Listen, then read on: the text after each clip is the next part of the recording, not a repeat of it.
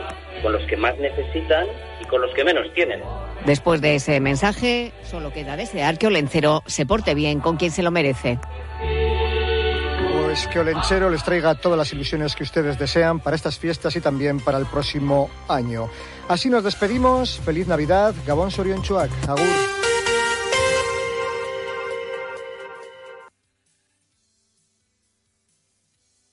con Íñigo Taberna. Tal? Arracha León, bienvenidos a esta edición de viernes 22 de diciembre. Comenzamos hablando de fútbol porque ayer se cerró la última jornada del año en primera y segunda división. El Alavés cayó derrotado 0-1 ante el Real Madrid tras encajar un gol en el minuto 93 ante un conjunto blanco que estaba con 10 jugadores. La Real no pasó del empate a cero ante el Cádiz en un flojo partido de los realistas, sobre todo en la primera parte. En segunda división, el Amorebieta cosechó una dolorosa derrota para cerrar el año. Perdió por 1 a 2 ante un rival directo por la permanencia, como es el Alcorcón. En baloncesto, hoy juegan el Vasconia, el Bilbao Basket y el Guipuzco Basket.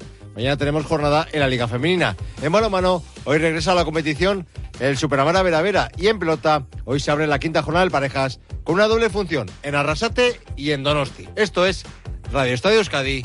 Comenzamos. Bueno, vamos a empezar hablando del Alavés, que cerró el año futbolístico con una derrota muy dolorosa ayer en Medizorroza. Perdió 0-1 ante el Real Madrid con un gol del conjunto blanco en el tiempo de descuento. Roberto Vascoy, Arracha León.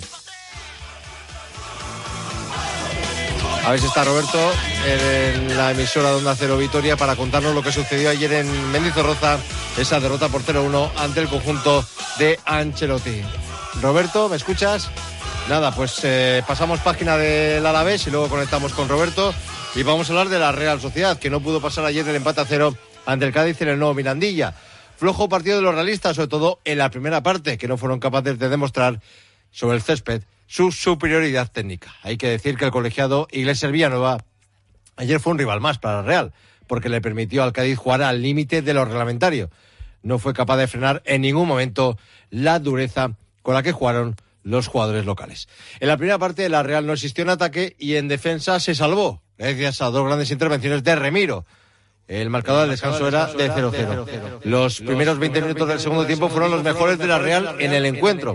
El conjunto de Imanol fue capaz de generar dos, dos claras ocasiones de gol, un disparo de Sadik, que salió desviado por poco, y la más clara un remate de Zubimendi, que se estrelló en el larguero. En el tramo final del partido, el encuentro estuvo muy parado por las diferentes interrupciones, pero el Cádiz se pudo llevar los tres puntos con un nuevo remate que fue desbaratado por Remiro. Segundo empate consecutivo para el conjunto azul que llega a este parón en la sexta plaza de la clasificación liguera con 31 puntos.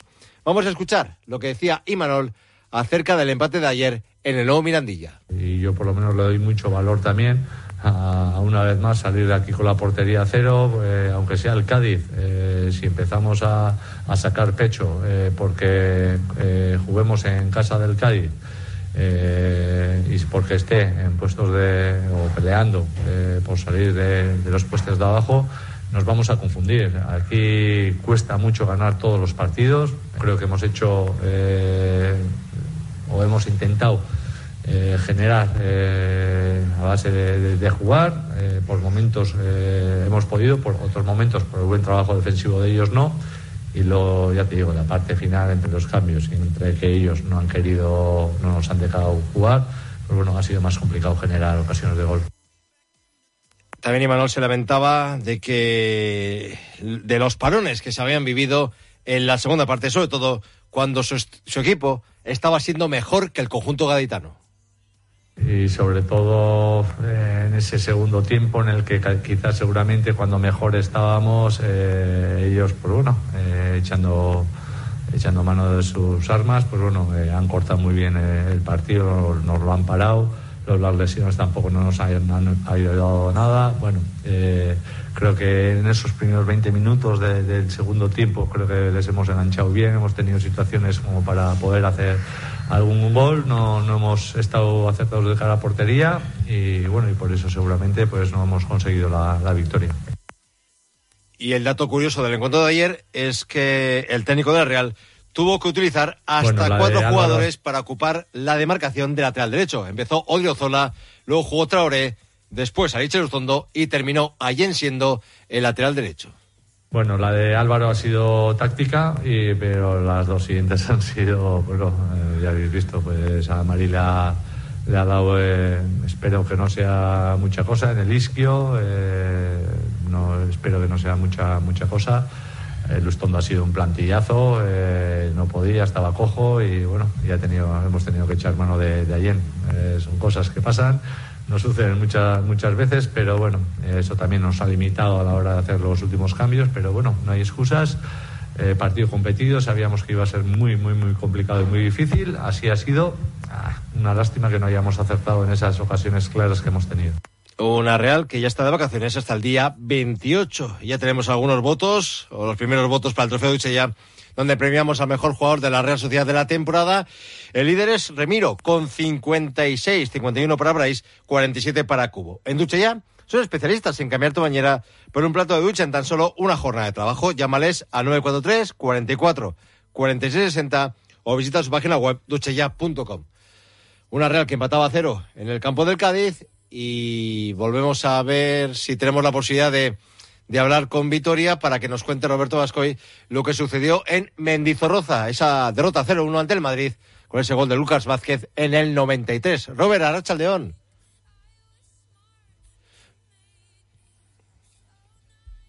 Muy cerca de ese puntito de lograr la, de lograr por lo menos puntuar frente al conjunto blanco, pero un gravísimo error en prácticamente la última acción del partido, en un córner votado por el conjunto blanco desde la izquierda. Lucas Vázquez remató totalmente solo al borde del área pequeña, sin oposición, picó el balón, no pudo llegar Sivera y ese gol le dio al conjunto blanco los tres puntos y de qué forma lo celebraron porque después del tropiezo del Girona frente al Betis se van a 2023 como líderes de la competición. El Alavés estuvo bien en la primera parte, de hecho estuvo bien cuando estuvo 11 contra 11, pero cuando fue expulsado al inicio de la segunda mitad Nacho tras una durísima entrada a Samu Omorodion que tuvo que revisar el VAR. Primero el árbitro sacó tarjeta amarilla, pero después de la revisión del VAR fue expulsado justamente el futbolista del Real Madrid. Ahí el Alavés se bloqueó, siguió defendiendo bien porque Sivera apenas tuvo eh, trabajo, pero eh, no llegaron eh, a la portería rival y en esa última ocasión los de Carlo Ancelotti se llegaron los tres puntos, lo que generó un enorme disgusto a Luis García Plaza. Es verdad que hay tres partidos. El primero es conocer, conoce que estamos muy bien, estamos acertados, incluso con situaciones para poder marcar. Ellos Sí, verá que tiene una nada más arrancar, creo, pero después poco más. Y después contra, contra hemos hecho, no hemos estado bien en ataque. Defensa no sufríamos prácticamente, pero no hemos estado bien, bien en ataque. Y después está lo último. Pero la última jugada, macho, tienes un balón aquí ya. Y, no es hablar de uno o de otro. Creo que, que, al final todos somos juntos y estamos todos, pero tiene que acabar el balón allí, allí, allí. Es el Real Madrid es un punto. Y después no nos puede rematar un jugador solo. Te puede ganar en un salto Bellingham, te puede ganar en un salto Rudiger, te puede ganar alguien de esos en un salto, pero no te puede rematar nadie solo. Y esos puntos a nosotros, al final de temporada, nos hacen daño. Y es que la sensación es que a la vez se le han escapado muchos puntos que merecía. Eh, le pasó en la última jornada de Mendizorroza contra Las Palmas, donde avasalló al equipo canario y al final acabó sucumbiendo. También pudo puntuar en eh, frente al Barcelona. Se le escapó el eh, triunfo, por lo menos el empate frente al Celta en eh, Balaidos. Y dice el técnico madrileño que es el momento de aprender. No puede, no puede ser más doloroso y no puede pasar otra vez. Nosotros somos el Deportivo a la vez, eh, somos lo que somos en esta liga y, y tenemos que cada punto para nosotros es la vida nadie se acuerda de esto después, ni se acuerda nadie de Las Palmas, ni se acuerda nadie de este partido al tiempo. Al tiempo solo tenemos 16 puntos y, ya está. Y entonces creo que, bueno, hay que aprender de esos errores ya y hay que aprender de esas situaciones. Tienes que saber sumar, saber un punto y, contra Las Palmas nos pasó un poco igual. Entonces, bueno, pues una lástima, pero bueno, a seguir, a levantarnos y a, a desconectar ahora, que disfruten con las familias y venimos el, el 28 otra vez a preparar lo siguiente, que seguimos teniendo otros rivales complicados. Y es que el equipo se va al paro navideño, decimos sexto con 16 puntos, tres sobre el descenso que marca el Celta, pero con malas sensaciones, con tres derrotas consecutivas, solo un punto de los últimos 12 y no habiendo anotado ni un solo gol en esos cuatro últimos partidos. Al respecto también hablaba García Plaza. Eh, creo que en puntuación estamos muy bajos muy bajos para los, los merecimientos que hacemos y el esfuerzo de los chicos y, y cómo van y yo creo que la gente está orgullosa del equipo, es mi opinión o por lo menos es lo que yo siento. Pero claro, después miras eso y dices, joder, es que eh, no lo transformamos en lo que queremos. Pues la única manera, ¿sabes cuál es? Insistir. Insistir, insistir y mejorar. Y mejorar y mejorar. Y saber llegar a esos minutos de partido cuando no has podido ganar, porque por A o por B, lo que hemos hablado, es saber sacar. Y porque para nosotros lo que digo, un equipo que se tiene que salvar como nosotros, cualquier puntaje es bueno. Además, Íñigo, noticia de esta mañana, se ha hecho oficial el primer fichaje para el mes de enero, la llegada de Carlos Vicente, el extremo del Racing de Ferrol. El Alavés ha pagado su cláusula de 600.000 euros y firma hasta el 30 de junio de 2027. Lo está haciendo muy bien en segunda, donde ha firmado cuatro goles y cuatro asistencias con los gallegos. Lo pretendían también otros equipos como el Valencia o como el Getafe, pero ha sido la escuadra del Paseo de Cervantes la que se lleva el legato al agua y podría debutar ya en el primer partido oficial de 2024, el 2 de enero en Anoeta contra la Real Sociedad. Una Real que empató ayer, una Alaves que perdió, ganó el Athletic, Robert, que es el que se marcha de vacaciones con mejores sensaciones, ¿no? Y lo hace con una racha extraordinaria, Íñigo, porque en los últimos ocho encuentros, cinco victorias y tres empates, no pierde desde el 22 de octubre, cuando cayó 1-0 en Montjuic ante el Barcelona. Por eso se le preguntaba a Íñigo Leque si entiende la euforia que hay en torno alrededor del equipo es normal que, que, la gente esté excitada, esté ilusionada. Yo creo que nosotros también los que estamos aquí como, como aficionados lo estamos, pero una cosa es eso y, otra cosa es eh, un poco dentro del, del, vestuario, pues como, como jugadores y como profesionales, pues la, la calma que tenemos que tener para, para ir afrontando cada partido, cada, eh, bueno, cada, cada momento como, como toca. Eh, también te digo que, bueno, igual que en los malos momentos, pues eh, es una putada, ¿no? Y se sufre, pues ahora que estamos bien, que vienen unos días de, de descanso y de, de, parón, pues bueno, eh, vamos a disfrutar, vamos a disfrutar nosotros, que disfrute la gente, que está claro que estos dos últimos partidos en casa pues han sido una gozada por, por cómo han sido los dos, como dices tú, por, por el, el, otro día por el juego del equipo y este pues bueno, una, una buena victoria en el último minuto, pues a, a, a disfrutarlo que, que también hay que disfrutar cuando toca. Y es que el equipo es quinto con 35 puntos, los mismos que el Atlético cuarto. Se le preguntaba al jugador vizcaíno si es el momento de soñar. Pues eh, vosotros, no sé, nosotros con, los siguientes tres puntos, con el siguiente partido y con que después de, del parón navideño sigamos a, a este nivel. Eh, evidentemente eh, el objetivo es estar ahí, estar ahí arriba. Está claro que esas posiciones ahora mismo, sobre todo estos tres puntos, pues, pues son nuestras, nos, nos lo merecemos el estar ahí arriba pero como te digo, pues hay que ver después de, del parón eh, las siguientes jornadas que, que, nos deparan para poder acabar el año y, y la liga peleando por, por esos puestos. Satisfecho Íñigo Lecu en lo colectivo y también en lo personal contento, pero bueno, al final un poco al nivel del equipo, ¿no? Para, para que yo esté bien eh, es un poco cosa de todos, que el equipo esté bien y, y viceversa, ¿no? Cuanto, cuanto mejor estemos cada uno en la, la, mejor versión individual de cada uno, pues hace que, que el equipo esté ahí arriba y, y, bueno, pues, pues es lo que, lo que digo antes, ¿no? Pues eh, seguir en esta línea para después del paro navideño poder, poder seguir estando en, en estos puestos. Y es que el equipo iniciará el año el jueves 4 de enero a las 7 y cuarto contra el Sevilla, ahora entrenado por Quique eh, Sánchez Flores. Y un último apunte del equipo femenino, Íñigo, porque volverá a jugar en San Mamés. Será el domingo 14 de enero a partir de las 5 de la tarde contra el Madrid Club de Fútbol en el encuentro de los octavos de final de la Copa de la Reina. Vale, Robert, luego hablamos del Vasconi, ahora hablamos de la segunda división porque la Morevieta perdió ayer 1-2 frente al Alcorcón en Lezama. Y eso que se adelantó el marcador por medio de Félix en el minuto 34, pero tres minutos después Ovilla hacía el empate en el 64.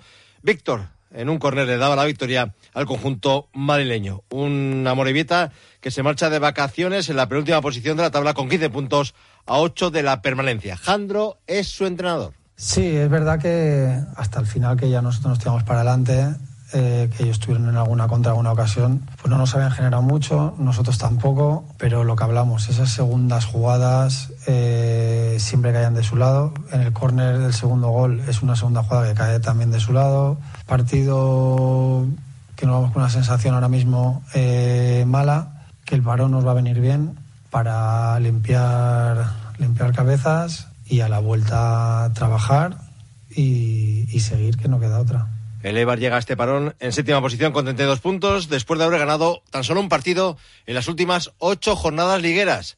Así analiza el momento de su equipo el técnico Eibarres, Joseba Echeverría. Necesitamos tener más acierto en, la, en esa dinámica de resultados muy buena que tuvimos en la fase central de, de la primera vuelta. Eh, no hay tanta diferencia en lo que es en el juego, sí en, en lo otro, que éramos mucho más eh, exhaustivos, mucho más rigor competitivo eh, en los duelos, en situaciones de balones divididos, en, en, bueno, eso es lo que tenemos que recuperar, ¿no? Eh, pero evidentemente sin olvidarnos de las cosas que el equipo hace bien, que, que, también son bastantes. ¿no? Un Eibar que ha comunicado esta mañana que los abonados no tendrán que pagar por ver el partido de Copa del día 7 contra el Athletic. Menos 5, baloncesto. Porque, Robert, tenemos una nueva cita europea, la segunda de la semana en la Euroliga para el Vasconia.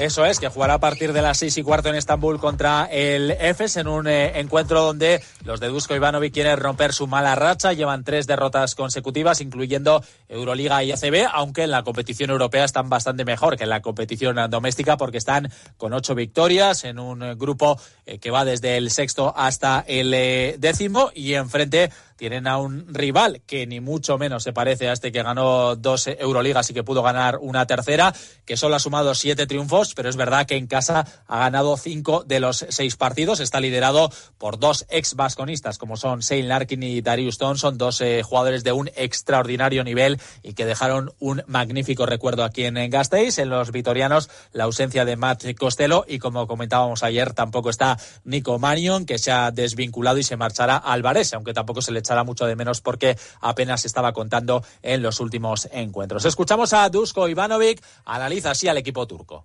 Afrontar ese partido con positivismo y pensar que último partido contra Bayern hemos mejorado, hemos tenido opciones de ganar.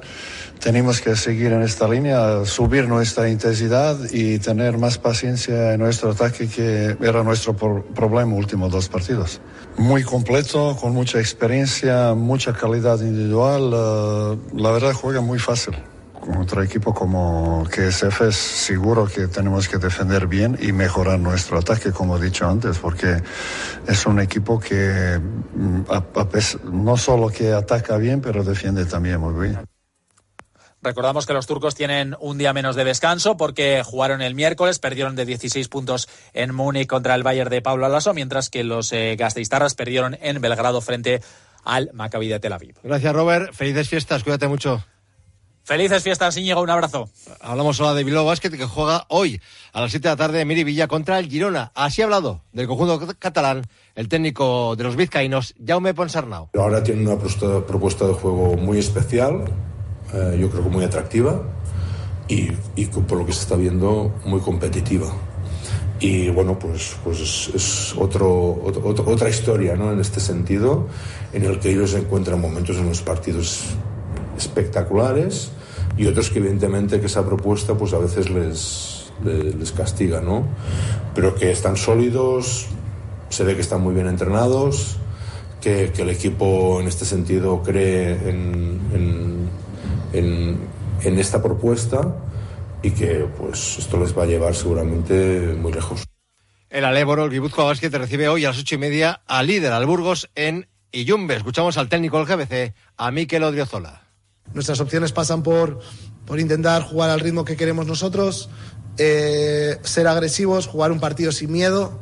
Eh, y ser un, un, equipo por un lado y ser muy sólido, ¿vale? Porque cuando ellos tienen tanto talento ofensivo, sino que nosotros queremos ganar a, solo a talento ofensivo individual, no, no vamos a llegar, ¿no? Entonces, bueno, tiene que ser un trabajo muy colectivo, un, un partido muy serio y a ver si les podemos plantar cara porque tienen muchísimos jugadores que te pueden hacer mucho daño y, bueno, esperemos que, que, seamos capaces de competirlo. Mañana tenemos jornada en la Liga Femenina a las 12 Araski Estudiantes, a las 6 y de Causcotren Cadillaceu y a las 6 también Girona lo Interguernica. En balomano, hoy regresa a la competición el Superamera Veravera tras la disputa del Mundial.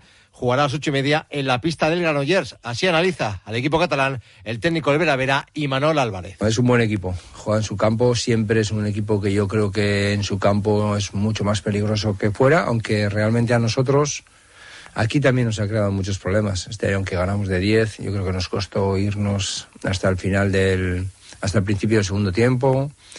El año pasado también ganamos justo, si no me equivoco. Viene de jugado final de Copa, ¿no? Yo creo que es un buen equipo. Terminamos con pelota porque esta tarde en Arrasate dará comienzo a la quinta jornada de parejas. Van a jugar Ezcurdia y Tolosa contra Artola e Imaz. Por la noche tenemos sesión en el Atano de Donosti, Altuna y Martija contra Lasso y Aranguren. Mañana doble función. En Bilbao, el Ordi y Rezusta frente a Peña y Albisu. Y en el Abril de Pamplona, Jaca y María Currena contra Pío Echeverría y Zabaleta. Nos marchamos.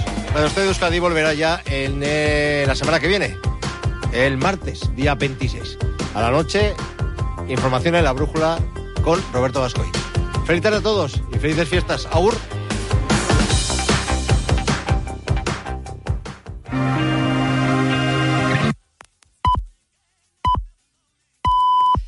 Son las 3 de la tarde y las 2 en Canarias.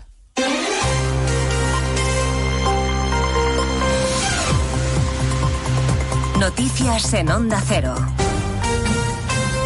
Buenas tardes, resumimos en tres minutos la actualidad de esta mañana que les venimos contando desde las dos en Noticias. Mediodía, una mañana de fiesta para los que han tenido la suerte de su parte. Se ha hecho esperar hasta el último momento el gordo en la última tabla a la una y dieciséis minutos. Ese ha sido el momento en el que los niños cantaban por fin el primer premio, el gordo más tardón de la historia de la Lotería de la Navidad. 88.008.